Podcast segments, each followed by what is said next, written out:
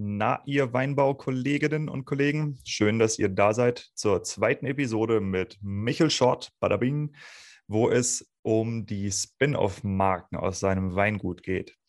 Wenn du keine Ahnung hast, wer Michael Schott ist, dann ist es der eindeutige Beweis dafür, dass du gerade den zweiten Teil eines Zweiteilers hörst und du solltest einfach nochmal zurückgehen und den Teil 1 mit Michael Schott hören, wo wir über das Thema der Generationsübergabe, also des Generationswechsels und der Geschäftsführung unter Geschwistern sprechen. Da kriegst du eine Idee, wer Michael ist, wer sein Bruder ist, weil das ist auch für den Teil jetzt wichtig, denn ihre Marken sind auch äh, greifen dieses Geschwisterthema sehr, sehr stark auf. Ja? Genau, worum geht es heute? Ich möchte mit euch ähm, einen Ausflug in ein Weingutunternehmen das eben doch recht stark auf Eigenmarken setzt. Also ja, es gibt das Weingut F.E. Schott, es gibt auch die Stammkunden vom Weingut F.E. Schott, aber es gibt eben auch sehr, zwei sehr starke Eigenmarken, die Schott Bros und die Metal Wines, ähm, die sich da entwickelt haben, die die beiden Brüder miteinander entwickelt haben, um sich auch eine eigene Identität zu geben, aber auch, weil sie festgestellt haben, dass es sich einfach ziemlich gut verkauft. Und das Ganze, das soll eine Inspiration sein für dich als Zuhörer oder als Zuhörerin, dass du in deinem eigenen Leben oder in deiner Familie, in deinen Interessen mal nachguckst, okay, was ist denn da, womit ich meine eigene äh, Weinmarke schärfen kann, wo ich über Personal Branding vielleicht auch Wein verkauft kriege und wo ich mir einen Markt und Kunden erschließe, der auf mich und die auf mich zugeschnitten sind. Ja, weil das hat der Michel und das hat auch sein Bruder sehr gut hingekriegt. Aber ich will hier nicht so viel vorweggreifen, deshalb geht es jetzt gleich direkt in die Episode rein. Wir werden am Ende auch in das Thema des ähm, Alkoholkonsums reingehen. Das ist was, ähm, was ich auch mit dem einen oder anderen Winzer mal besprechen möchte, wie sie einfach mit dem, äh, mit der Omnipräsenz und ähm, dem äh, ja, doch der Gefahr durch den Alkohol umgehen. Leider hat äh, zum Ende der Episode hin dann die Übertragungsqualität sehr stark gelitten. Deshalb habe ich die letzten 15 Minuten aus diesem Interview rausgeschnitten, weil es wirklich nur noch äh, sehr, sehr schwer zu verstehen ist. Also als Muttersprachler kann man es sich zusammenreimen. Meine Frau, die zum Beispiel keine deutsche Muttersprachlerin ist, die hat gesagt, sie versteht kein Wort mehr. Deshalb habe ich mich entschieden, den Teil wegzuschneiden. Ich werde ihn trotzdem auf YouTube hochladen und in die Show Notes reinsetzen setzen. Das heißt, diejenigen unter euch, die Interesse haben, das Gespräch zu Ende zu hören, es geht nämlich sehr interessant zu Ende, die können den letzten Teil dann auf YouTube über meine Shownotes auf 5 plus 1.blog ähm, nachgucken. Genau, wenn ihr jetzt deutlich später in diese Episode reinschaltet, als sie veröffentlicht wurde, dann ist äh, die Episode mit Michael nicht mehr auf der Startseite. Dann könnt ihr einfach bei Gäste A bis Z ähm, reingehen über das Menü und dann nach Shot Michel suchen. Da findet ihr auf jeden Fall die Episoden und dann eben auch die Shownotes.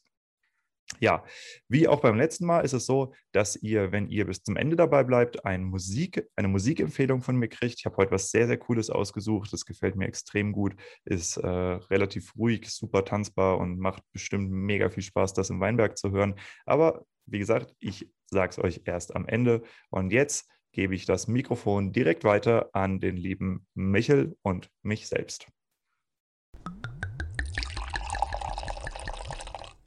Wenn, wenn man unseren Wein irgendwo geschenkt bekommt oder im Restaurant trinkt hm.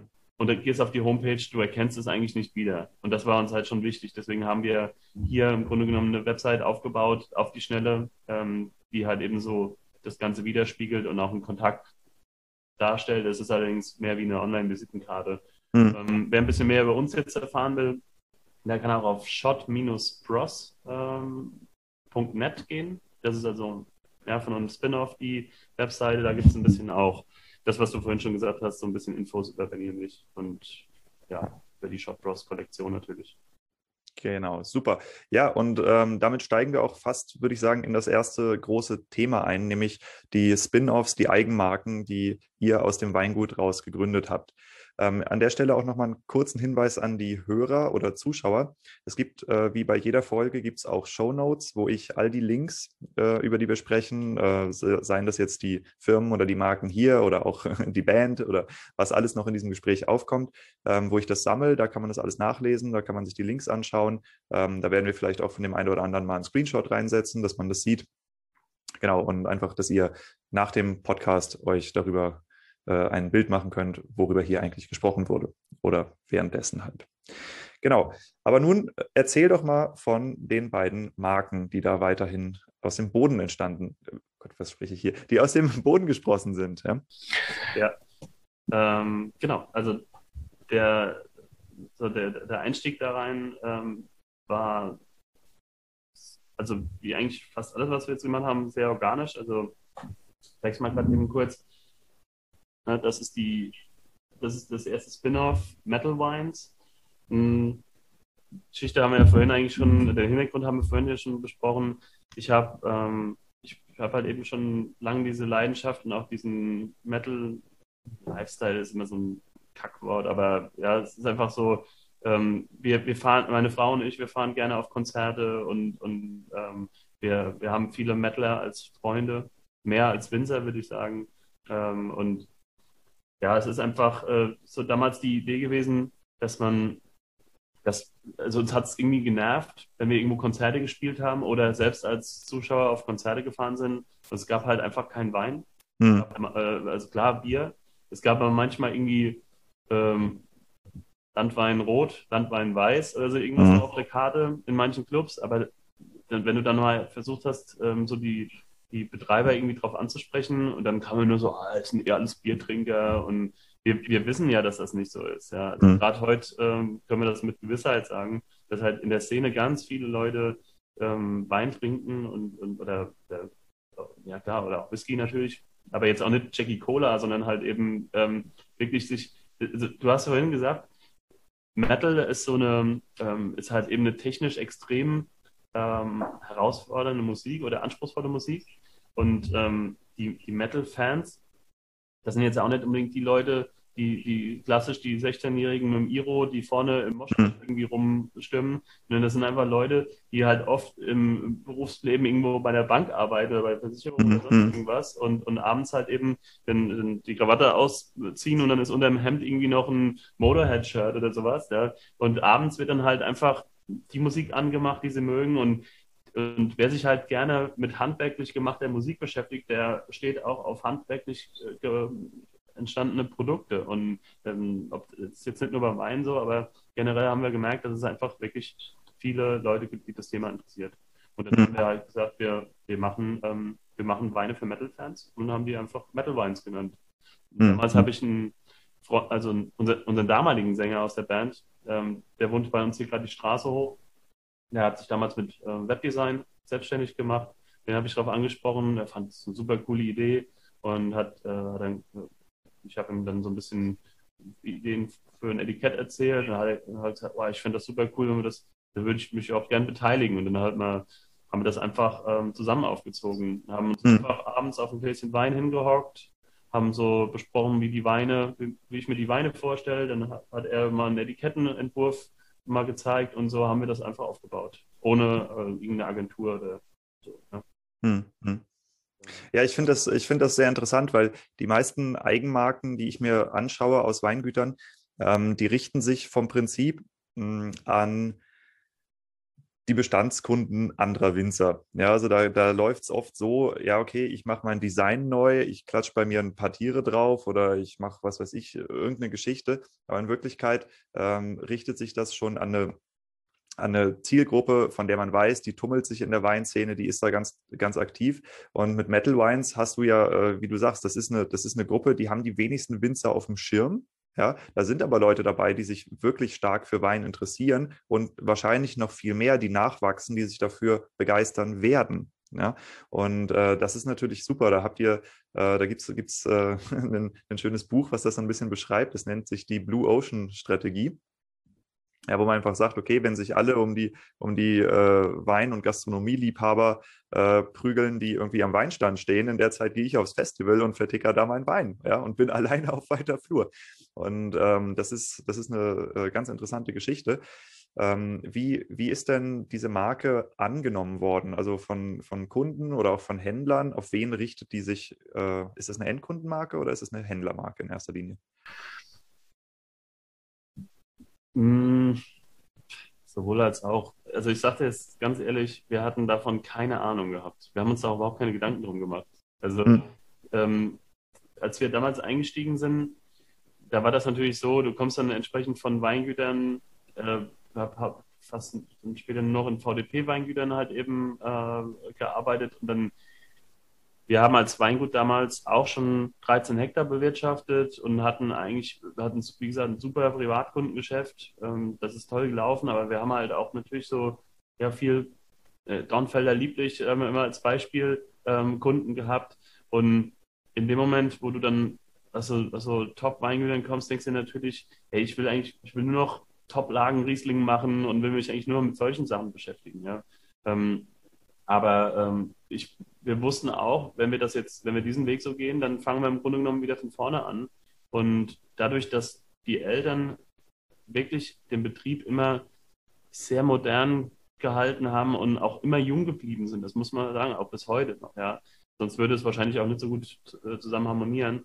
Ähm, hatten wir keinen Grund gehabt, alles über Bord zu werfen. Und hm ich bin auch heute super happy, dass wir das so gemacht haben. Das war, ein, das war schon auch ein steiniger Weg, weil ich mich manchmal ähm, dann ja fast ein bisschen geärgert habe. Man hat natürlich Weine, mit denen man sich halt eben persönlich lieber beschäftigt, ja, und, und Weine, ähm, äh, wo man weiß, die macht man halt, ja, aber, ähm, oder Rebsorten, die einem nicht so lieb sind, aber es war einfach, äh, ich habe irgendwann gelernt, dass wir die Weine auch mit der gleichen Leidenschaft mitmachen aber Michael, lass uns noch mal, lass uns mal auf die Kunden kommen, bitte, von Metal Wines. Wer sind eure Kunden? Also, dass die tendenziell lange Haare haben, außer die kommen jetzt irgendwie aus der Hardcore-Szene.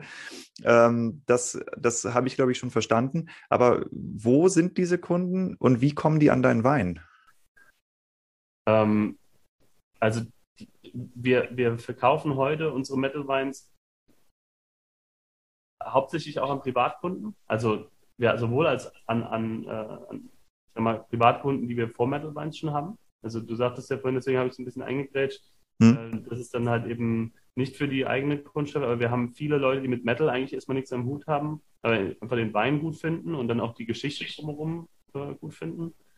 Ähm, wir haben mit dem Wein ähm, hauptsächlich Gastronomen angesprochen. Ja, die Gastro-Leute sind halt, ich, ich kenne wenig Köche, die keinen Rock oder Metal in ihrer Küche laufen haben mhm. und ähm, haben eigentlich darüber so den Fuß in die Gastronomie gefasst. Mhm. Ja, und äh, so, das heißt, ähm, das war, wie gesagt, es war ein unbewusster Türöffner dafür, aber wir hatten einfach Bock gehabt, einen Wein für Metal-Fans zu machen. Wir haben uns, wir haben da kein, keine große Zielgruppenanalyse oder irgendwas gemacht. Das war, das, wir haben damals den ersten Wein gefüllt und hatten uns überlegt gehabt, vielleicht filmen wir den nur einmal und merken, es interessiert niemanden.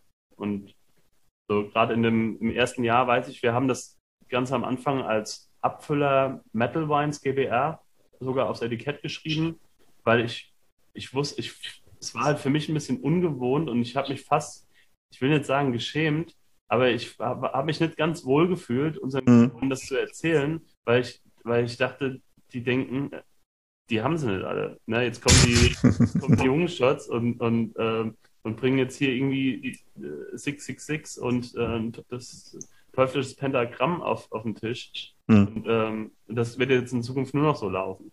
Deswegen haben wir es schon versucht, irgendwie abzusondern, äh, ein bisschen von der normalen, von unserem normalen Sortiment.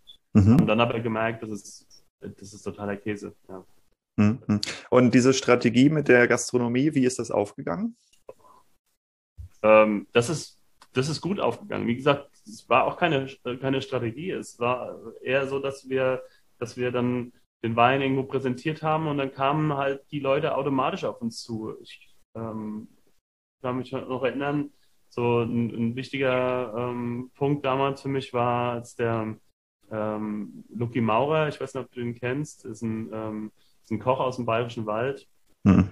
Und ähm, der, äh, ja, der hat die letzten Jahre auch auf jeden Fall für sehr viel Wirbel in der ganzen äh, Gastro-Szene äh, gesorgt. Ja, war jetzt auch in, äh, jetzt in der aktuellen Kitchen Impossible Folge mit Melzer äh, am Start.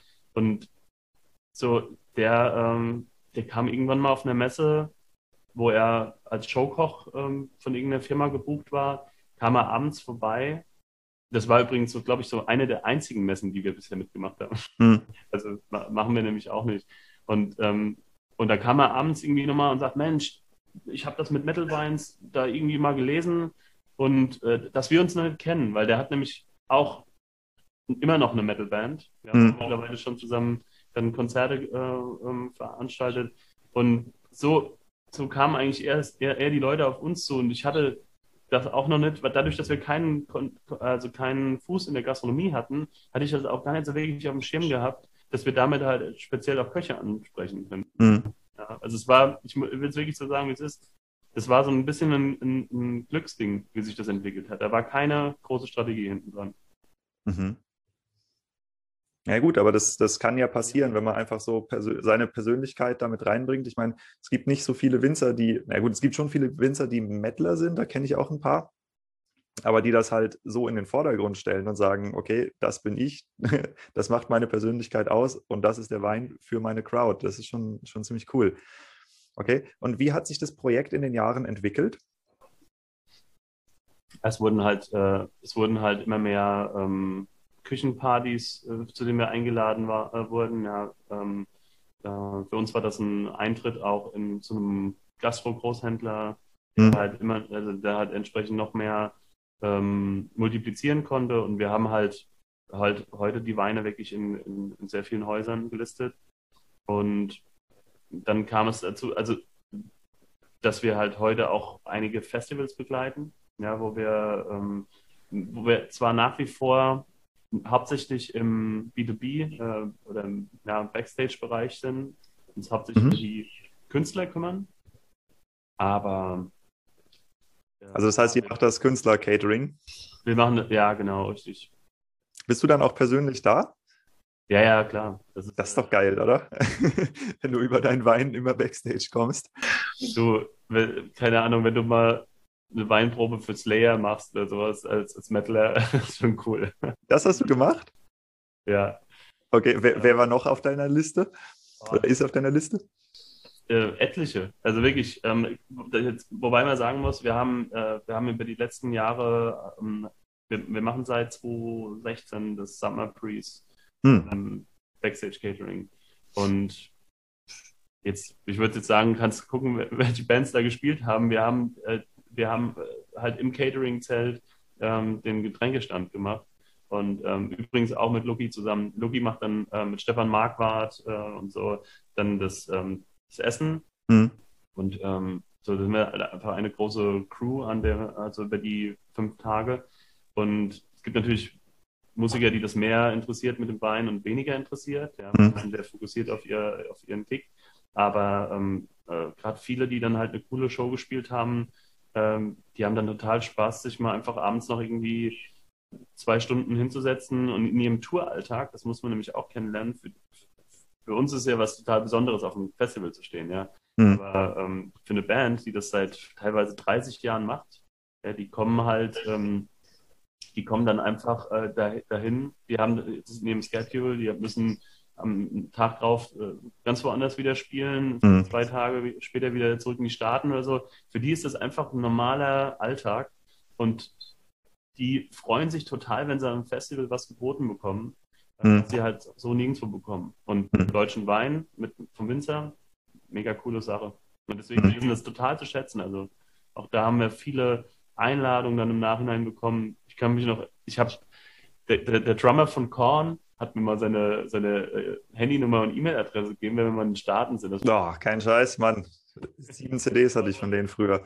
Das, ich beneide dich gerade zutiefst. Das, oh das Mann. das war so ein Ding. Ich, ja, auch als Schlagzeuger. Das ist einer meiner, meiner Helden, der Typ. Ja. Verdammt. Aber cool, freut mich, freut mich. Ah. So Sachen sind halt eben dann dort zufällig entstanden, aber es ist halt schon, es ist halt schon ganz, ähm, das, das ist, das hat sich halt super entwickelt und ist halt für uns aber eigentlich hauptsächlich so unser Spaßprojekt. Also so ein, ist ein Urlaub. Ich, wir betreiben den Stand dann mit der Band. Mhm. Und ähm, ja, das ist eine, eine, coole Sache.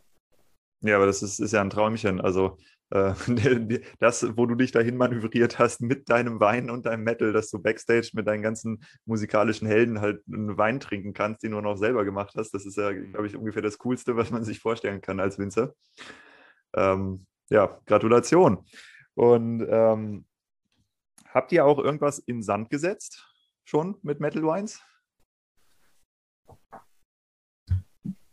Ach, nee, das kann man, würde ich jetzt, also mit Metal Wines, ähm, nee, kann ich jetzt eigentlich echt so nicht, nicht sagen. Also ähm, wir haben uns, also die, die Marke und äh, ähm, so, das hat sich halt eben schön entwickelt, schön langsam über die Jahre entwickelt.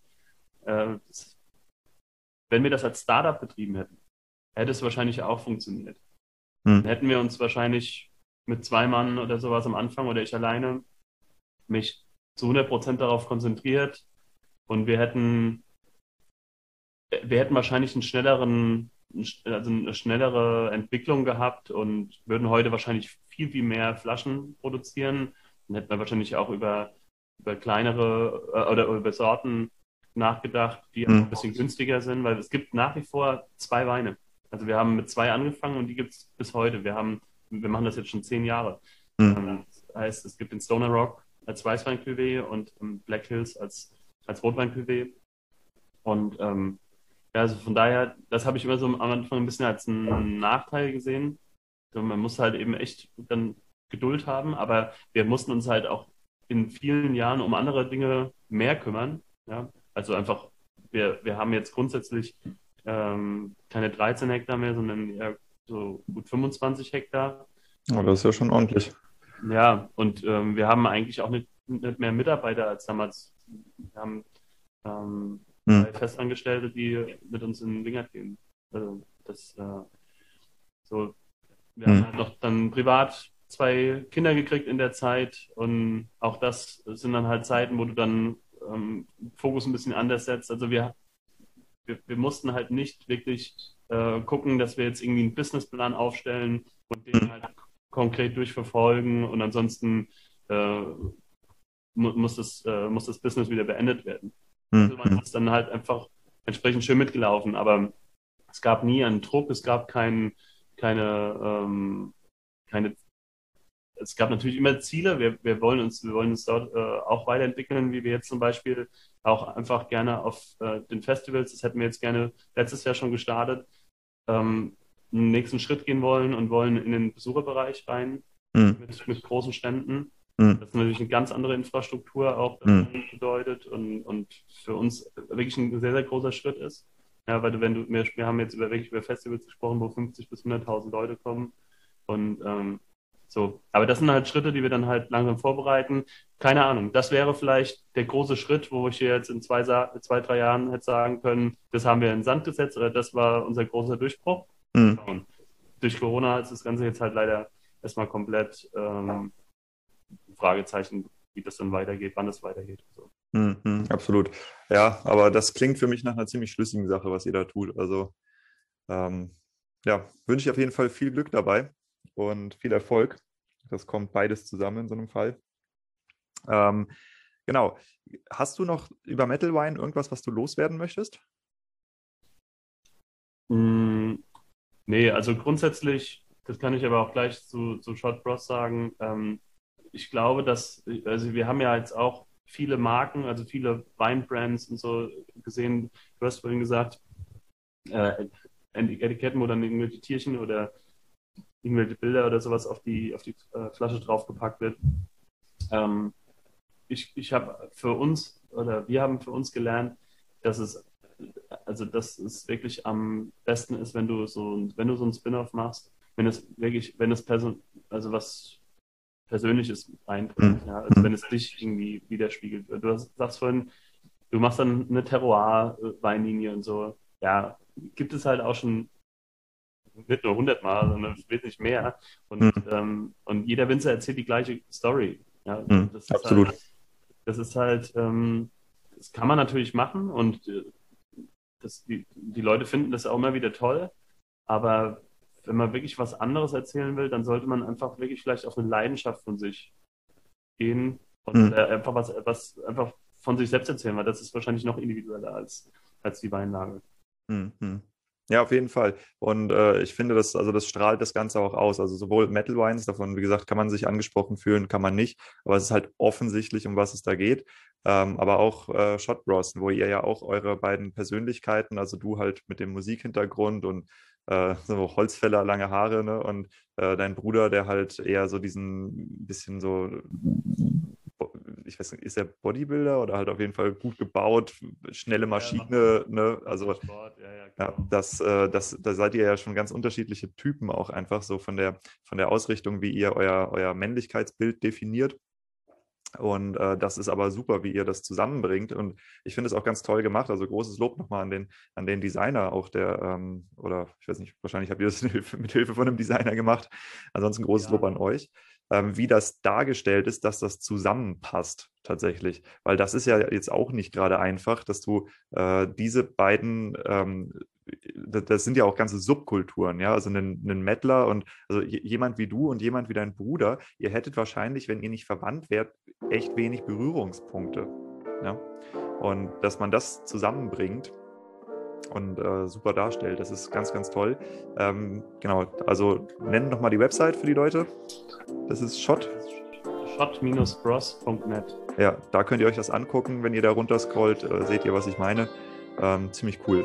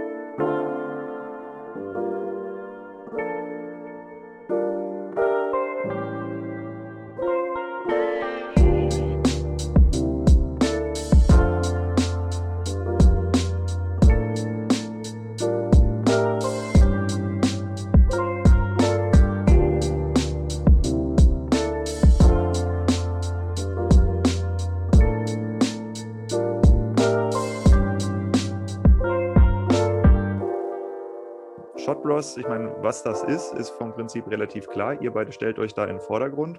Und ähm, wie ist es dazu gekommen? Wann habt ihr das angefangen? Also das, der Start dafür äh, mit der Planung war 2017. Wenn ich jetzt noch richtig weiß, haben wir genau 2018 war dann das äh, Release. Und ähm, das, das, kam halt einfach dazu, das kann man jetzt, glaube ich, aus der Geschichte ganz gut nachvollziehen, am Anfang wussten wir mit Metal Wines nicht so richtig, wo es hingeht. Und mhm. dann wurde das Ganze aber immer präsenter. Also wir hatten hier ja auch Fernsehteams, die dann darüber berichtet hatten, mhm. ZDF, Deutsche Welle, SWR und so weiter ähm, über die Jahre. Und die Aufmerksamkeit kam dann immer mehr auf Metal Wines und darüber zum Weingut Shot. Mhm. Ähm, wir wenn dann die, also wenn Benny dann dazu äh, gefragt wurde, dann hat er, konnte er natürlich auch was dazu erzählen. Die Beine machen wir absolut zusammen. Mhm. Allerdings ist es so, dass er einfach dann immer irgendwann, wenn es dann spezifisch um dieses Thema Metal ging, einfach dann gesagt hat, ja, also da müssen wir, äh, müssen wir Michel fragen, weil äh, Metal ist einfach nicht so meine, nicht, nicht ganz meine Baustelle, ja. Mhm. Und, ähm, und das hat irgendwie so ein, das hat mir einfach nicht so gut gefallen als äh, für Benny war das vollkommen okay, muss man tatsächlich sagen. Mhm. Aber ich fand es irgendwie schade, dass wir dann nicht auf einer Ebene stehen, was wir eigentlich sollten. Ja. Ähm, weil viele dann gedacht haben, einfach, ich würde den Wein alleine machen. Mhm. Ähm, so, und da kam halt einfach eine Idee, dass wir was zusammen machen. Und dann kamen wir, standen wir genau vor dieser Herausforderung, die du gerade angesprochen hast. Wie soll das jetzt funktionieren?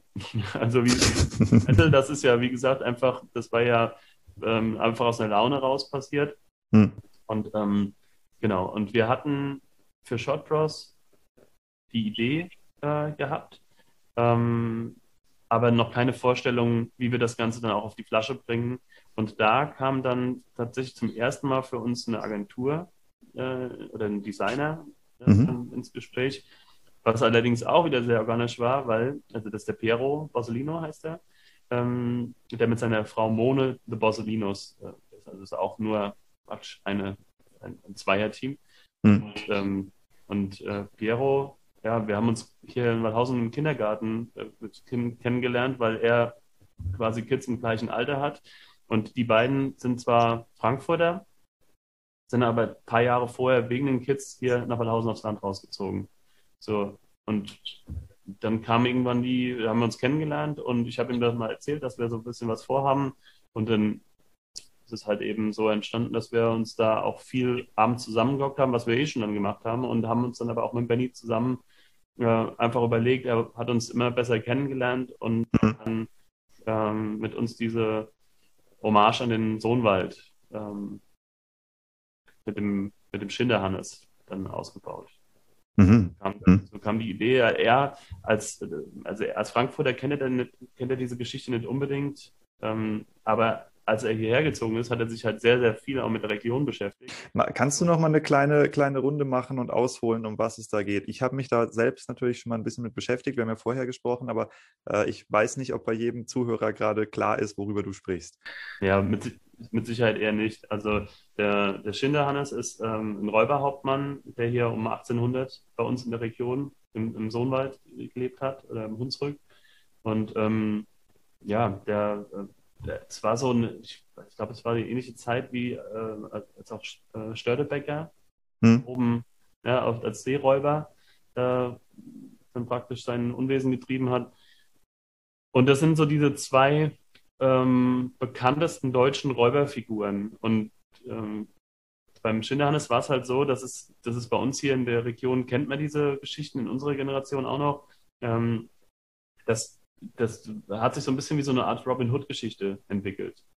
Ähm, ist nicht ganz so romantisch, wie, wie man es halt eben aus dem Hollywood-Film kennt, aber der ähm, ähm, Schiller, also wir waren damals, kurze Zusammen, Zusammenfassung, also alles Linksrheinische war zu dem Zeitpunkt unter Napoleons Besatzung, also wir waren französische Besatzung und äh, in den Städten Mainz, Frankfurt, äh, wo halt eben noch Stadtmauern drumherum waren, äh, da ging es den Leuten einigermaßen gut und die Bauern außerhalb der Mauern, die waren halt eben ärmlichste, in ärmlichsten Verhältnissen und so ist der Schinderhannes schon als junger, als junger Kerl auf die, auf die kriminelle Laufbahn äh, gekommen als Kind quasi und ist dann, ähm, hat dann in Frankfurt, in Mainz oder in Kreuznach Geschäftsleute überfallen und ist immer wieder mit der Beute hier in Sohnwald zurückgetürmt. Hm. Die Bauern haben ihn halt dann versteckt, dafür hat er ein bisschen was von seiner Beute abgegeben. Ähm, aber es wurde halt so ein bisschen, es wurde, es war halt ein riesen Mythos darum entstanden, weil keiner wusste, wie der aussieht. Und einfach eine mega spannende Geschichte. Wurde ja mhm. damals auch mit äh, Kurt Jürgens dann in den 50ern schon verfilmt. Ähm, kennt natürlich heute auch keiner mehr, äh, aber ähm, so. Hm. Und wie, wie habt ihr das dann jetzt mit euch beiden zusammengebracht? Also ich meine, ja, wir, wir kamen darauf, weil wir ähm, gesagt haben, okay, wenn wir jetzt Gemeinsamkeiten bei uns ähm, suchen, das ist echt schwierig. Es geht eigentlich dann schon darauf, einfach auf unsere, auf unsere gemeinsame Heimat zurück. Ne? Weil wir sind aber auch beide äh, sehr, sehr heimatverbunden. Also ich, ich, ich, ich reise zwar gerne jetzt auch gerade für, für Veranstaltungen und so, ähm, gerne. Benny ist auch jemand, der mit dem Wohnmobil gerne die Welt bereist. Hm. Aber wir sind beide unheimlich gerne hier und können uns auch gar nicht vorstellen, hier aus der, aus der, aus der Region wegzuziehen. Wir lieben, wir lieben die Gegend, wir wandern hier gerne. Und so, Punkt. Da war auf einmal der, der, der, der Cut, wo wir gemerkt haben, wir können einfach, wir erzählen einfach die Geschichte aus unserer Region.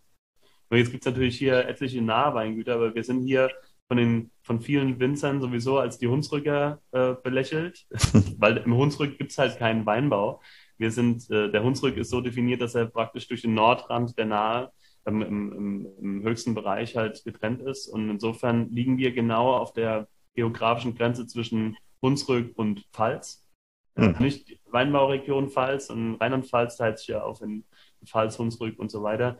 Und ähm, so, damit, ja, wir sehen uns zwar mit der Nahregion als eigene Region zwischen, zwischen Hunsrück und Pfalz, aber von den, von den, äh, von die, mit dieser Geschichte können wir uns halt super identifizieren, weil wir die halt vom Opa früher schon erzählt gekriegt haben.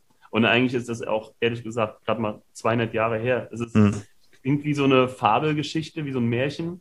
Aber wenn man sich mal vorstellt, das war halt drei, vier Generationen vor meiner Oma auf, äh, auf die Welt kam. Mhm. Das, das, ist äh, eigentlich unfassbar, wenn man sich dann heute durchliest, was es da so alles gab, dass diese Geschichte keine Fiktion ist, sondern also wirklich alles so passiert ist. Mhm. Und wie habt ihr die Geschichte für euch und für die äh, Weinvermarktung und auch vielleicht für die Inspiration für die Weine genutzt?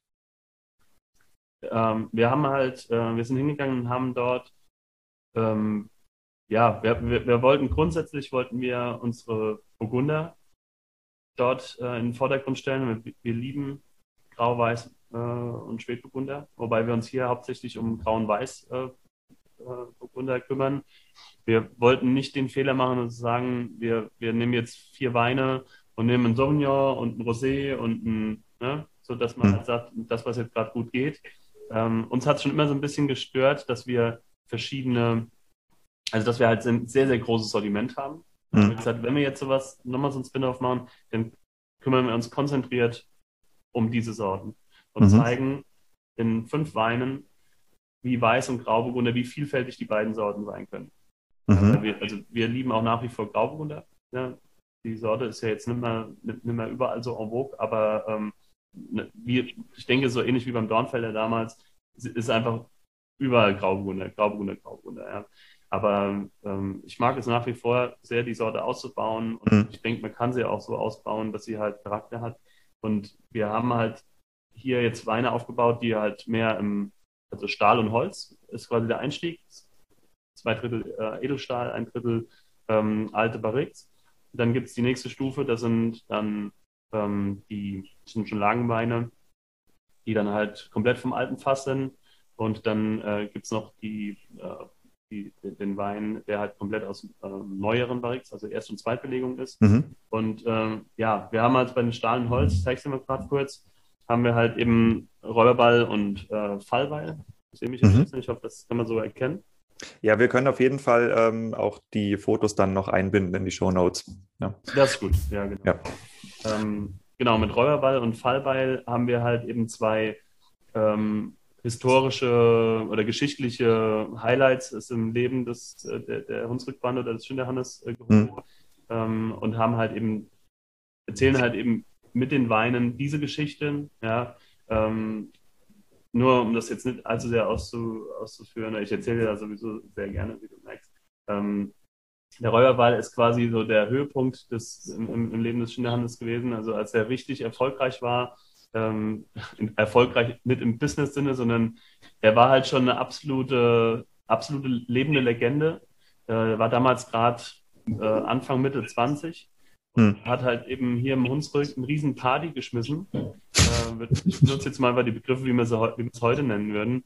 Ähm, und hat halt dort auch die Bürgermeister und so weiter eingeladen. Es wurden, er hat sich hat sich ein, äh, hat Seide, äh, Seide und Wolle geklaut und hat sich daraus halt richtig schicke Anzüge schneiden lassen. Also er war schon so ein, eigentlich so ein richtiger Playboy ähm, und, und hat dann ja einfach dort ein Riesenfest gefeiert und das ging ja auch halt eben dann als, als äh, Räuberball in die, in die Geschichte ein. Mhm. Und ähm, ja, wir machen heute halt selbst auch einen Räuberball. Das war dann auch der, der, der Start für diese Serie.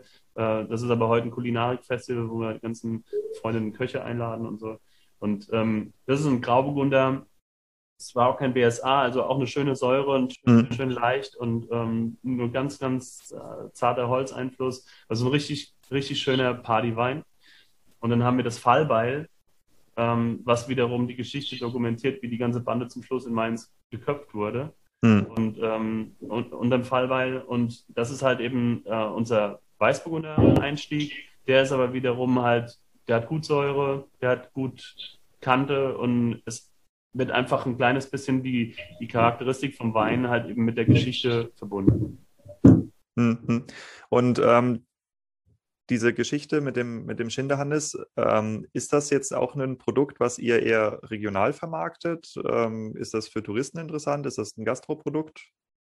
Das ist eigentlich ein, auch, auch noch ein Gastroprodukt. Ja, also dadurch, dass wir, dass wir jetzt ja mittlerweile einen guten Einstieg haben, äh, oder was heißt einen guten Einstieg? Also wir sind ja jetzt schon äh, mittlerweile ist Gastronomie für uns ein, ein großer Faktor. Mhm. Und wir wissen halt eben, dass den Leuten gerade Metal Wines halt so viel Spaß gemacht hat, weil man halt eben mhm. erzählen kann, das ist der Winzer, ne, der halt eben eine Metalband hat und so weiter. Ich glaube, das brauchen wir heute gar nicht mehr, das ist kein Geheimnis mehr. Äh, es ist das A und O, dass du halt einfach auch mit dem Wein eine gute Geschichte erzählst. Mhm. Also das A ist die Weinqualität, klar. Also ich bin mir sicher, dass du, dass du zwar auch Weine nur über das Etikett verkaufen kannst, aber nicht langfristig. Mhm. Aber es macht einfach unheimlich Spaß wenn du, wenn du dir eh schon viel Gedanken über die, über die Weine machst, dass du einfach noch eine, eine noch einfach eine, eine, eine, dritte Dimension draufpackst und sagst, wir sind nicht einfach nur irgendein guter Grauburgunder aus der hunderttausendsten äh, Lage mit dem und dem Stein, sondern mhm. einfach noch was, was, was ein bisschen die Geschichte noch weiterspielt. Mhm, okay, verstehe. Und ähm, habt ihr da mit dem äh, Shotbros-Projekt, habt ihr da schon irgendwelche Fuck-Ups, was im Sand gesetzt, irgendwas, was man gelernt hat bei der zweiten Runde? Ähm, ja, also vom, wir hatten da zum Beispiel vom, vom also vom Design her ähm, hatten wir so einen Schritt vielleicht ein bisschen, bisschen zu weit äh, gewagt. Was heißt das? ist eigentlich Quatsch, was ich jetzt erzähle. Also es ist so, ähm, wir hatten am Anfang, ich habe es dir gerade gezeigt, aber die ziehst du jetzt auch nicht mehr online, deswegen halte ich sie nochmal gerade kurz rein. Warte mal kurz. Ähm, wir hatten am Anfang dieses, also das Design so. Wir haben halt als, als Hauptfarbe in dieser ganzen Shotbros-Serie ist halt das Neongrün, mhm. was man auch direkt erkennt, wenn man auf die Homepage geht. Die Idee war halt einfach, dass wir, dass wir den, die, die Farbe des Waldes nehmen und das Ganze noch ein bisschen, bisschen das ist halt so, soll einfach ein bisschen außergewöhnlicher dargestellt sein. Einfach da habt ihr aber einen ziemlich merkwürdigen Wald im Hunsrück, wenn der neongrün leuchtet. Deswegen, genau. ähm, aber ja, es, es, soll halt einfach, äh, also das ist im Grunde genommen jetzt einfach der, der Punkt, ähm, wie sich, wie sich das, äh, wie sich der Bero halt eben auch darüber ausgedrückt hat. Hm. einfach sagt, wir, äh, wir machen keine Weinetiketten, also wir, wir machen kleine Kunstwerke, und ähm, wenn ich sag mal jetzt, wenn ich jetzt einfach mal äh, hier die Flasche nehme, hm. da, ich, ich, ich wäre jetzt wahrscheinlich am Anfang, hätte ich auf jeden Fall gesagt, okay, da muss jetzt Iltes Jakob Weißburgunder oder sowas drin. Wir haben hier einfach ein, ein, ein großes Hauptetikett, wo gar nichts Weinspezifisches draufsteht. Hm. Also eigentlich ist es wie ein kleines Kunstwerk und auf, dem, auf, auf der Rückseite hast du dann hier auch, finde ich, auch ein wirklich schönes ähm, Rückenetikett mhm. ähm, was auch bis ins kleinste Detail halt eben durchgeplant ist. Und da sind die ganzen Weinsachen drauf. Ähm, so. Und wir haben halt dann gesagt, okay, wir haben, was du jetzt gerade gesehen hast, äh, oder was ihr hier gerade seht, ist, ist halt eben unsere ähm, Charakterserie, wo wir halt den Iltis Jakob, den Schnallepeter, die Butzliese ähm, haben. Und wir haben dann eben bei dieser, bei dieser Räuberball- oder Fallball-Eventserie, ähm, haben wir am Anfang halt das Grün genommen und haben halt gemerkt, dass die Leute das aber total, das also das einfach für die Leute keine Wertigkeit hat. Also, was uns gewundert hat, weil wir finden das Neongrün eigentlich ziemlich geil. Mhm. Aber das war einfach sowas, wo immer wieder das Feedback kam, es sieht irgendwie billow aus. Ähm, mhm. ja, manche haben ihn speziell deswegen gekauft, weil sie es gerade so cool fanden, aber es hat halt schon sehr, sehr stark polarisiert. Mhm. Und auch wenn wir jetzt keine Weine machen, die jetzt jedem gefallen müssen, war das für uns halt so ein Ding, wo wir gesagt haben, äh, da müssen wir auf jeden Fall nochmal ran. Aber das wäre jetzt so das in dieser kurzen Zeit das Fuck-up, wo ich sagen würde, das, es ist eigentlich kein richtiges Fuck-up. Mhm.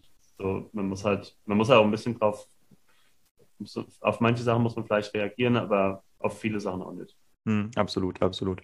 Okay. Und ähm, jetzt, wo du, ähm, ich sag mal, dein erstes Spin-off so aus einer Laune raus irgendwie äh, hochgezogen hast und das erfolgreich ist und ein zweites jetzt auch noch etabliert hast, ähm, wie ist denn der Unterschied, äh, wenn man sich als Jungwinzer zum Beispiel oder als Einsteiger in die Branche, wenn man sich vorstellt, eine Marke zu etablieren und was ist die Realität, wenn man eine Marke etabliert?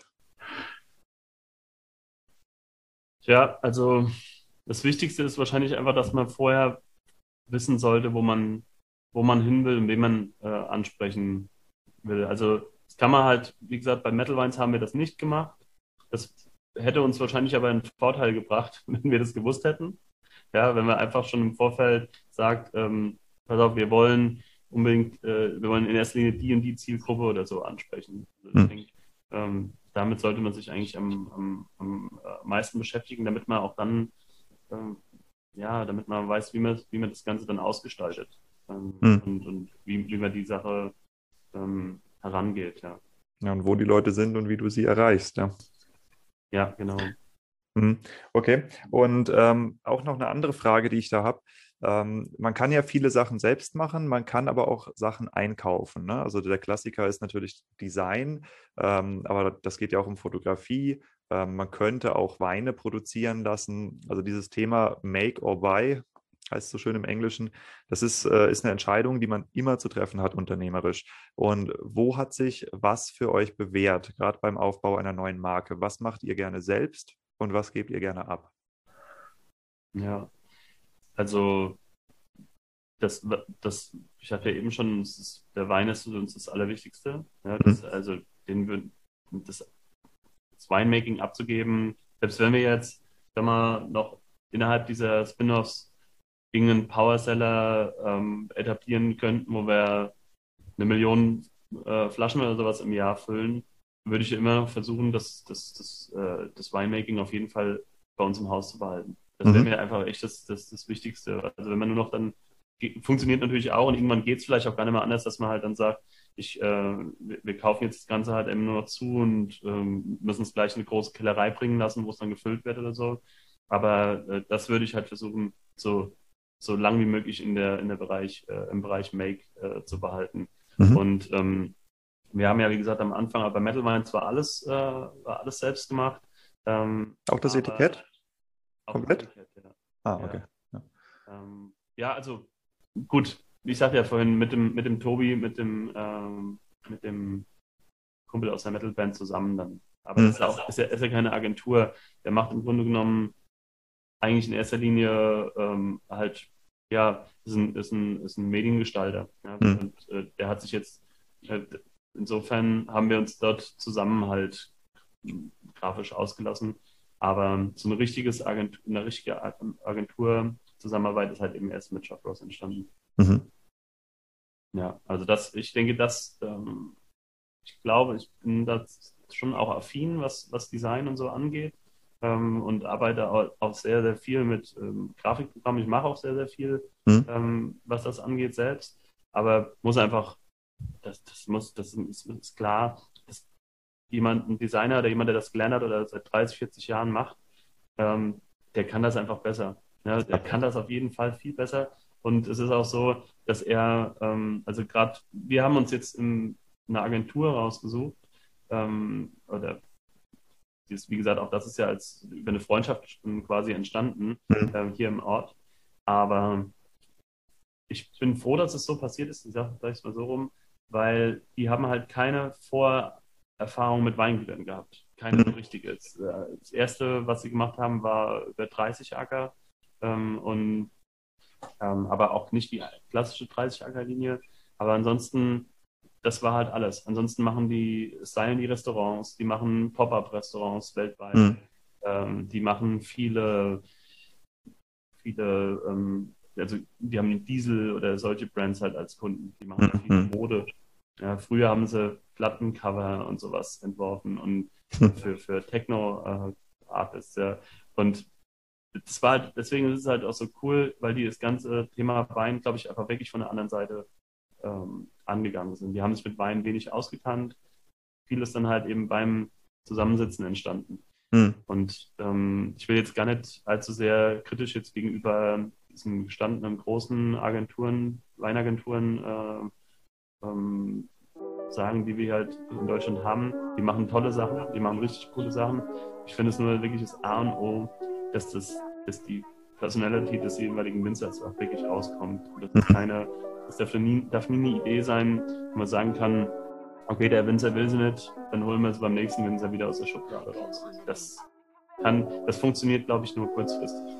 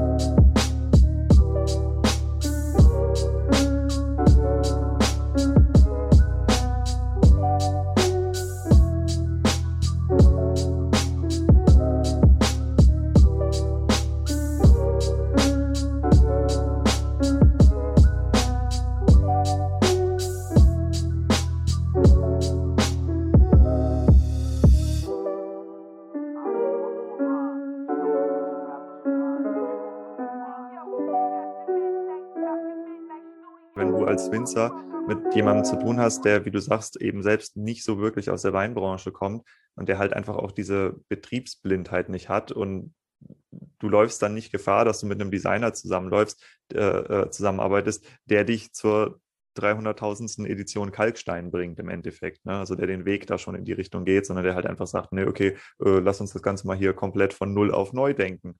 Und ähm, ja, das ist, ist auch ein cooles Ergebnis, was da bei euch rausgekommen ist.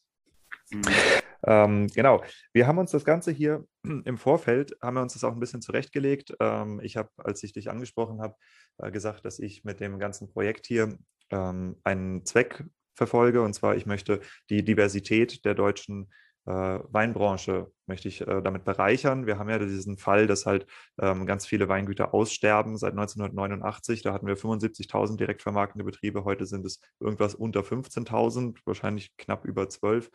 Ähm, und das ist, das ist ein Prozess.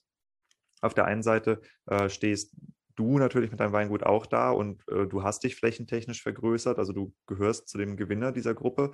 Ähm, aber auf der anderen Seite bist du auch jemand, der halt unfassbar viel Erfahrung da drin hat, jetzt wie man eine Eigenmarke etabliert.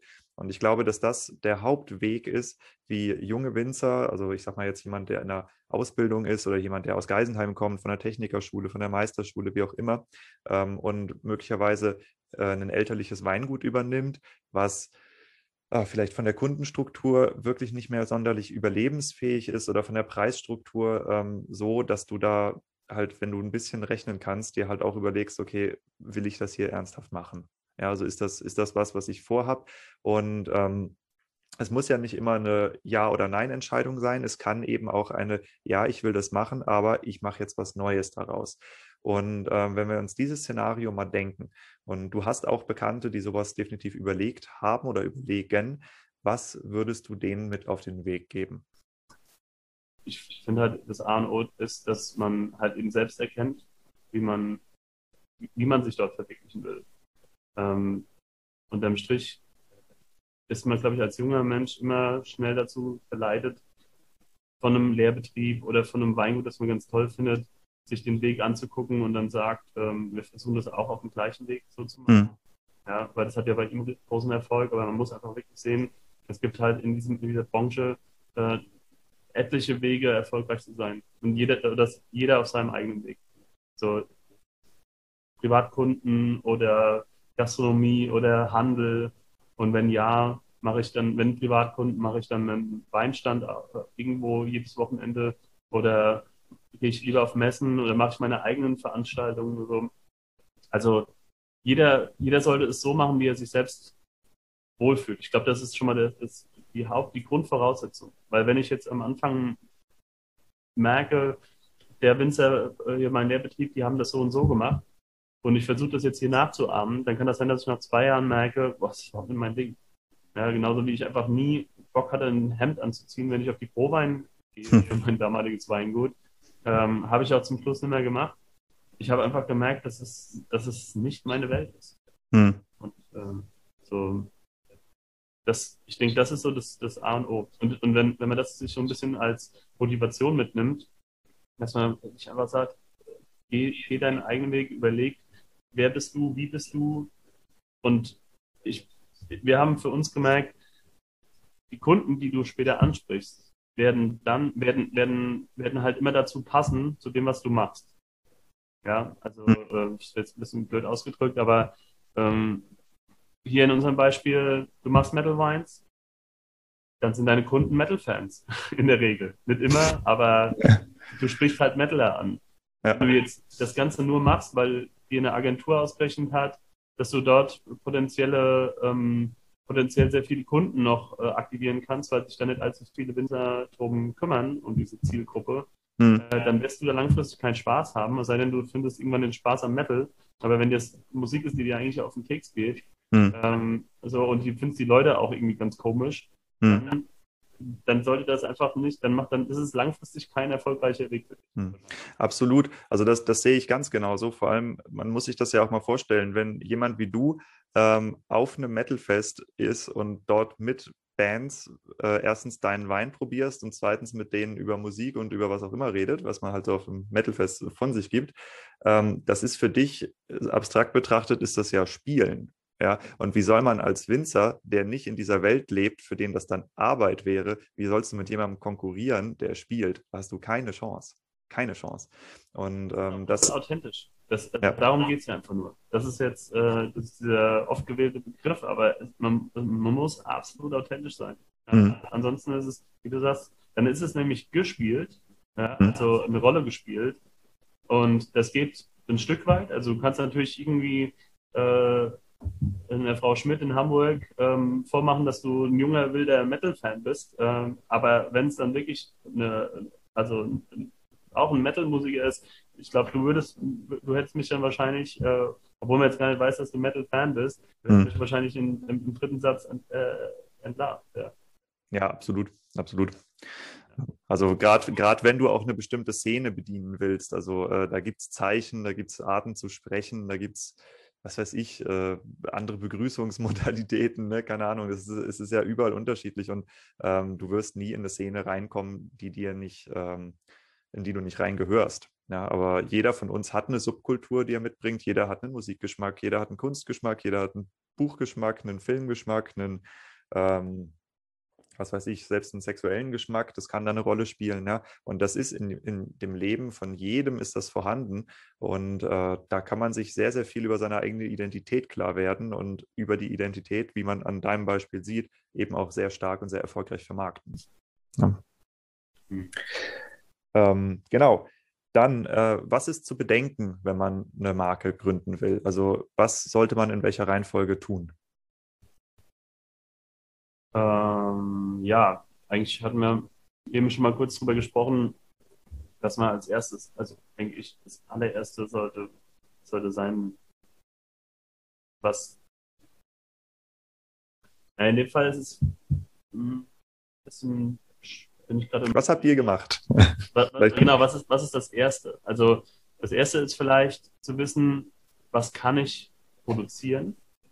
Ja, also, Mhm. Na komm, wir gehen mal klassische Marketing einmal eins. Ich will, ich will eine Zielgruppe ansprechen. Wie, wie mache ich das? Ich, mhm. Wie, wie, wie, äh, wie sollte das Etikett für die Zielgruppe aussehen? Wie sollte das Produkt geschmacklich sein? Ähm, das ist da, so kann ich äh, Wein oder auch Armbanduhren herstellen. Ne? Mhm. Ähm, aber wenn ich jetzt mal wirklich vom, als, aus Sicht eines Winzers gehe, dann und, und da ist halt eben, wie gesagt, der Wein, die Weinqualität für mich das A und O, dann sollte ich erstmal wissen, was kann ich hier produzieren. Mhm. Also wo komme ich her, was bringe ich mit? Ja. Ganz genau. Das, das finde ich nämlich das, das Wichtigste. Ich habe am Anfang, ähm, ich, äh, als ich vom, vom Kaiserstuhl kam, äh, hatten wir dort super, super gute Grau- und Weißburgunder gehabt und ich wollte, dass unsere Weine auch so schmecken. Hm. So, irgendwann habe ich gemerkt, ähm, damit werde ich nicht glücklich. Wir sind hier an der, an der Nahe, äh, liegen hier viel, viel kühler ähm, und wir kriegen eine andere Charakteristik. Also beschäftigt man sich erstmal mit seinem, mit seinem, mit, seiner, mit seiner Gegebenheit und weiß, wie die Weine organisch entstehen. Genauso wie die Marke, ich würde sagen, dass die Marke am besten organisch aus einer eigenen Bezeugung mit, einem, mit seinem, durch seinen eigenen Charakter entsteht. Mhm. Ähm, am besten äh, ist es auch so, dass er ein Wein, das braucht man jetzt, brauche ich eigentlich groß nicht zu erzählen, aber ein Wein sollte so werden, wie er dort auf dem Standort werden will. Mhm. Und ähm, so, und dann kann man halt schauen, grundsätzlich, zu wem passt das? Ja, gerade unsere, äh, unsere, vielleicht unsere leichteren Weine, auch die passen gerade momentan super gut in die Zeit. Ja, wir haben halt eben nicht die, nicht die ganz schweren, äh, fetten Burgunder-Monster, aber es, es, passt halt auch gerade momentan in das, was die Gastronomie sucht. So, das war für uns halt ähm, ein Punkt, wo wir gemerkt haben, das matcht sowieso sehr gut.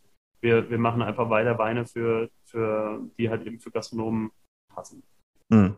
Und dann haben wir halt, im Grunde genommen hat sich dann für uns da diese Zielgruppe schon ergeben. Aber so, wie gesagt, wenn man das jetzt so verallgemeinern sollte oder, oder, oder will, dann würde ich sagen, das ist so der erste, der erste Schritt. Und dann überlege ich, wie ich das selbst grafisch darstellen will. Wir haben halt eben, wie gesagt, schon sehr, sehr viele Vorstellungen, auch weil wir uns mit dem Thema gerne auseinandersetzen. Hm. Wenn ich jetzt keine Ahnung habe von, von Design und auch überhaupt keine Idee habe, dann muss ich vielleicht einfach mal hingehen und mir zwei, drei, vier Agenturen ruhig mal ins Haus holen und äh, mir einfach mal von ihnen erzählen lassen, was, wie sie sich das Ganze so vorstellen können. Mhm. Und ich finde, also natürlich kann dir keine Agentur dann schon bei dem ersten Treffen irgendwie eine Skizze auf ein Blatt zeichnen und du kannst dann sagen, ah, so würde das Etikett aussehen. Ah ja, okay, die machen das aber anders und so. Äh, hier, wenn du mit, mit einer Agentur zusammenarbeitest, dann ist es eine, eine lange, äh, enge mh, hm, Verbindung. Und da muss, da muss es einfach auch so sein, dass du mit, mit, der, mit den Persönlichkeiten von, von der, von, also mit den Leuten halt eben super klarkommst. Hm. Ja, und du musst, du musst auch, äh, das ist auch nochmal das Wichtige, also für Leute, die das in Erwägung ziehen, ähm, eine Agentur ist nicht deshalb gut, weil die irgendwas anderes gut gemacht hat. Natürlich, eine Referenz sagt sehr viel aus, aber eine Agentur ist gerade bei uns im Weinbereich dann gut, wenn sie dich sieht. Und wenn, wenn du das Gefühl hast, dass du da gerade, dass, dass sich jemand fast schon mit dir anfreundet und äh, irgendwie zwei Tage in deiner Familie wohnen möchte, um zu verstehen, was bei euch, ähm, wie ihr aus Kundensicht wahrgenommen werdet, ähm, wie ihr auch miteinander interagiert, was eure Message ist, was eure Werte sind ja, wofür steht dieses Weingut? Und äh, eine Agentur, die das nicht tut, die würde ich sofort abschießen. Ja, also die können noch so toll sein und, und die wahnsinnigsten äh, Kampagnen irgendwo gemacht haben. Aber äh, du als Winzer, ne, du musst verstanden werden in deiner Persönlichkeit. Ansonsten funktioniert das nicht.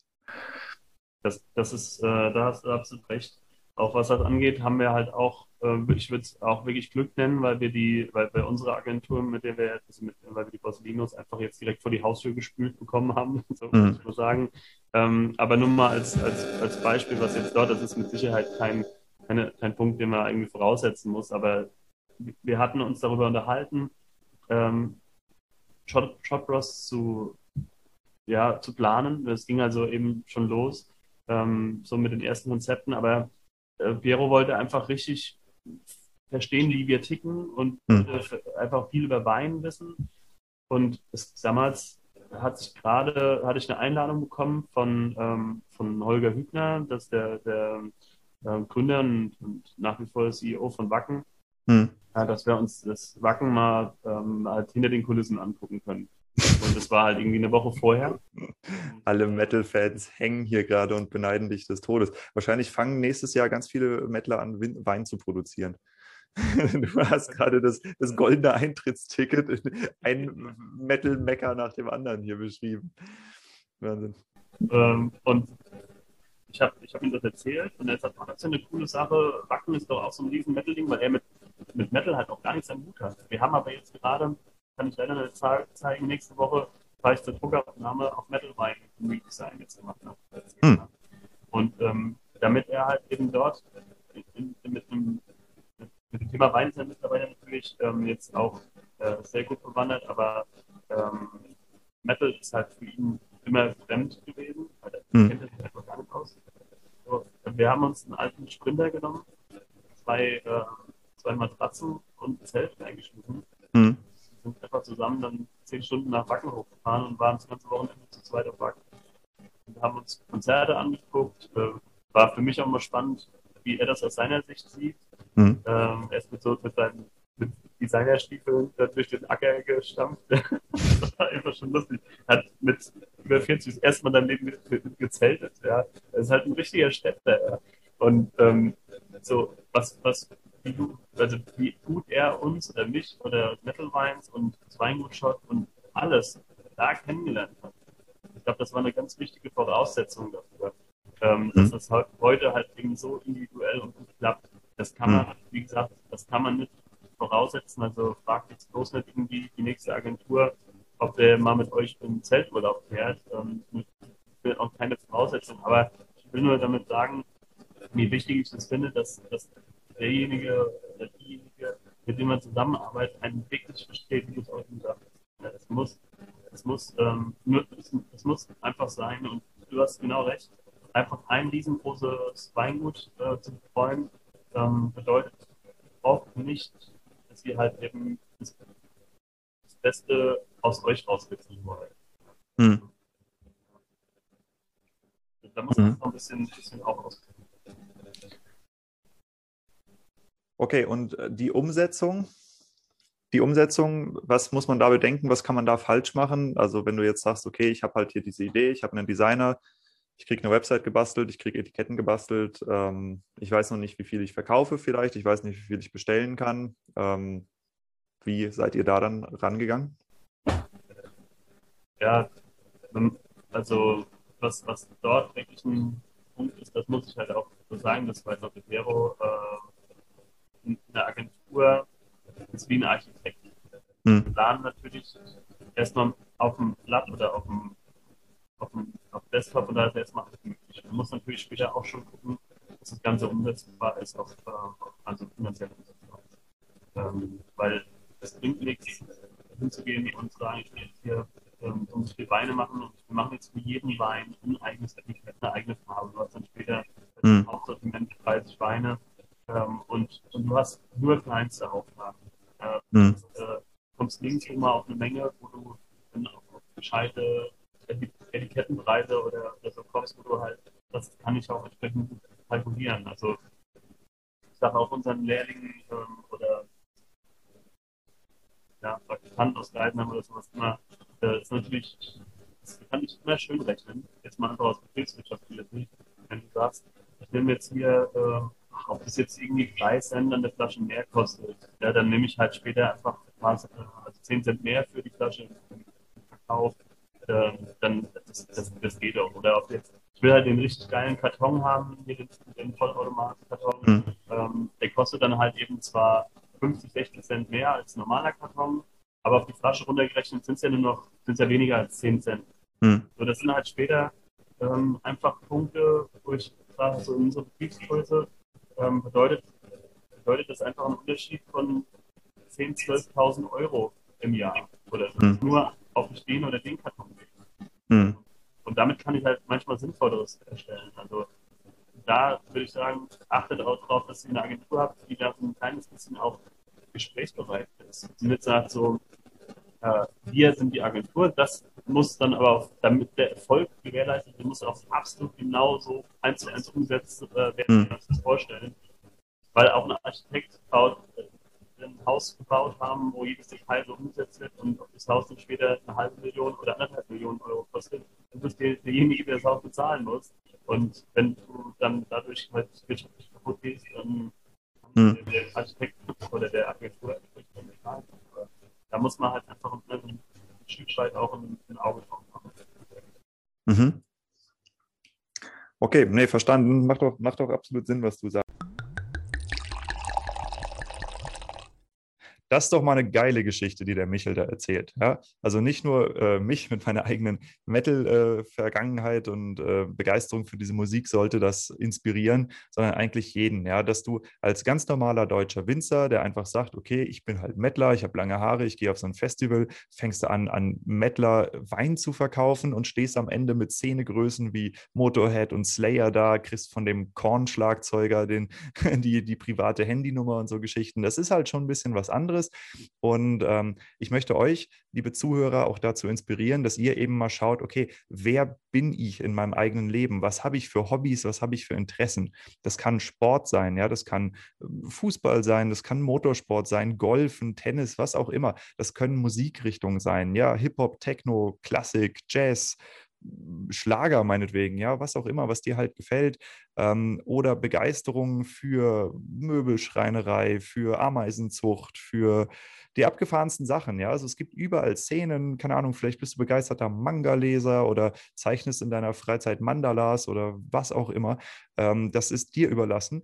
Aber schau doch mal nach, ob es da nicht Communities gibt, die möglicherweise auch Interesse an Wein haben. Ja? Wenn du äh, zum Beispiel, ich, ich habe eine Freundin aus der Ausbildungszeit damals, die ist Yogalehrerin geworden, ja, Winzerin und Yogalehrerin. Es gibt doch garantiert Yoga-Festivals. Und ja, ich weiß, das ist eine Szene, die nicht unbedingt so alkoholaffin ist, aber nicht jeder, der Yoga macht, ist nicht Alkoholiker oder beziehungsweise trinkt nicht nur Wasser, ja, sondern da gibt es auch Leute, die eben vielleicht einen etwas spirituelleren Zugang zum Wein haben. Ja, da muss man dann gucken, wie man die, die Geschichte mehr erzählt, vielleicht über den Wasserkreislauf dahinter. Werde ich auch noch mal eine Episode drüber releasen. Ähm, aber das, das ist wichtig, dass ihr euch klar werdet, wer bin ich als Persönlichkeit und dann überlegt, wie kann ich diese Persönlichkeit, die ich eben doch bin und äh, die in einen Bereich widerspiegelt, wo mein absolutes Hauptinteresse steckt, ja, und ja, für die meisten von euch wird es eben der Wein sein, aber es gibt eben auch noch andere Sachen im Leben außer Wein. Und wenn ihr diese Interessensgebiete mit dem Wein vereint, dann spielt ihr ja, dann seid ihr nicht mehr Verkäufer, die sich mit irgendwas die Zeit totschlagen müssen, um Geld zu verdienen, sondern ihr seid wie kleine Kinder, die mit Lego spielen dürfen und zufälligerweise ihr Geld damit verdienen. Und das ist richtig geil. Das ist der Punkt, wo ihr hinkommen wollt. Und das ist der Punkt, wo es auch, wie der Michel sagt, authentisch wird beim Verkaufen. Und das ist der Punkt, wo sich Türen öffnen, von denen ihr vorher noch nicht mal wusstet, dass sie da sind. Ja, das ist der eine äh, Teil, der mich sehr, sehr beeindruckt hat. Und der andere Teil ist, ähm, wie interessant und geschickt die beiden das auch als Brüder machen, eben mit dieser zweiten Spin-off-Marke, ja, mit den Shot Bros. Ähm, weil die Geschichte, die da erzählt wird, also die Geschichte vom Schinderhannes, das ist ja was, das kennt jetzt vielleicht nicht mehr jeder, aber das ist regional definitiv ein Ding. Es ist designtechnisch super cool. Also ich meine, ihr könnt euch das gerne mal anschauen. In den Show Notes findet ihr auf jeden Fall auch die Website verlinkt. Ähm, und ich finde es auch toll, wie sie da eben einen Weg finden, ihre beiden doch so unfassbar unterschiedlichen Persönlichkeiten zusammenzubringen in ein Projekt. Und äh, wir haben ja auch schon darüber gesprochen in der Episode, wie toll das eben auch designtechnisch und fototechnisch dargestellt ist. Also für mich ist es ein Lehrbuchprojekt, um zu sehen, wie äh, junge Winzer oder Betriebsnachfolger eigene Marken können, gründen können, um sich äh, selbst eine Identität zu schaffen und gleichzeitig das elterliche Weingut eben doch weiterzuentwickeln entwickeln. Ja, also insofern vielen Dank, Michel, für die Einblicke und vielen Dank auch ähm, dafür, dass du dieses Thema des ähm, Alkoholtrinkens noch aufgegriffen hast. Ich weiß, dass ich jetzt am Ende hier halt einen harten Cut drin habe. Das liegt einfach daran, dass die Übertragungsqualität aus irgendwelchen Gründen sehr, sehr schlecht geworden ist. Für diejenigen unter euch, die das Ganze weiterhören wollen, äh, kann ich nur sagen, die Episode findet ihr oder den letzten Teil findet ihr über YouTube auf äh, meine Seite in den Show Notes 5 plus 1.blog. Da könnt ihr das ganze Gespräch dann zu Ende hören. Es ist halt einfach etwas schwer zu verstehen. Ja.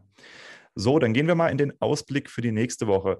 Die nächste Woche wird richtig spannend. Wir haben äh, eine Dreierkonstellation in der nächsten Episode. Und zwar spreche ich mit OMR. OMR ist eine Firma, die sich, oder eine, eine multimediale Plattform, die sich mit äh, Online-Marketing auseinandersetzt.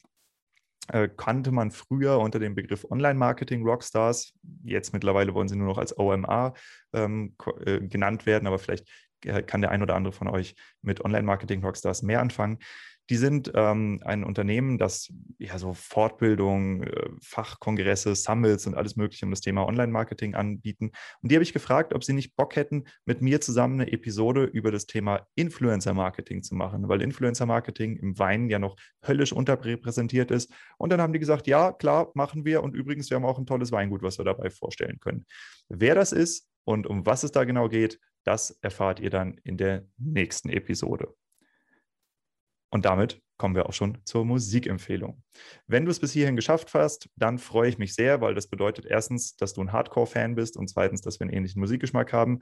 Ich bin Diego, hallo, freut mich, dich kennenzulernen. Schreib mir gerne bei Instagram, schreib mir eine E-Mail, wie auch immer. Ich bin relativ einfach zu erreichen. Und hier kommt jetzt die heutige Musikempfehlung. Es handelt sich um einen Künstler, den ich über meinen ehemaligen Mitbewohner kennengelernt habe. Grüße an Marlon. Hi ähm, ist sein absoluter Lieblingsproducer. Und ich muss sagen, nachdem ich anfängliche Schwierigkeiten mit dem Producer hatte, äh, bin ich mittlerweile auch sehr, sehr von ihm überzeugt. Es handelt sich um keinen geringeren als Arutani. Sagt wahrscheinlich den meisten Leuten nichts. Arutani, geiler Typ, ähm, ist ein junger Producer, kennt man von Labels wie Laut und Luise, Heimlich ähm, und bestimmt noch ein paar andere, die mir gerade nicht einfallen. Ähm, genau, und das Set, was wir heute spielen wollen, das kommt aus der Beat Verliebt-Reihe. Ich weiß nicht, ob das der ein oder andere oder die ein oder andere von euch schon mal gehört hat. Beat Verliebt, das ist äh, eine, Art äh, Techno-Podcast, wo es einfach mal heißt Beat Verliebt in und dann der nächste Künstler. Und äh, die Beat Verliebt-Reihe, die featuret halt eine ganze Menge geile Artists und unter anderem auch ein spektakuläres Set von Arutani. Ähm, was ist an Arutani so cool? Ja, also audiophile Menschen wie ich die werden einfach sehr, sehr auf ihre Kosten kommen, was die Feinheit der Musikproduktion angeht. Also das heißt, du hast halt einen unfassbar genutzten Stereo-Sound, die Klänge kommen aus den unterschiedlichsten Richtungen, die Bassspuren sind wirklich sehr, sehr delikat, also nicht so ein Bum, Bum, Bum in die Fresse, sondern halt wirklich echt krass durchkomponierte ähm, Bassspuren, was ähm, im Techno doch auch etwas seltener ist. Und äh, insofern wünsche ich euch ganz viel Spaß mit Arutani, mit dem Beat verliebt Set Nummer 74, was übrigens ein Live-Set ist. Achso, ich vergesse es immer, das dazu zu sagen. Für die, die als erstes eingeschaltet haben, zum ersten Mal jetzt, das Set findet ihr natürlich auch in den Show Notes. Kann ich ja wegen Urheberrecht nicht hier dranhängen. Ja? Bis denne, bis zum nächsten Mal. Wir hören uns dann beim Influencer Marketing wieder.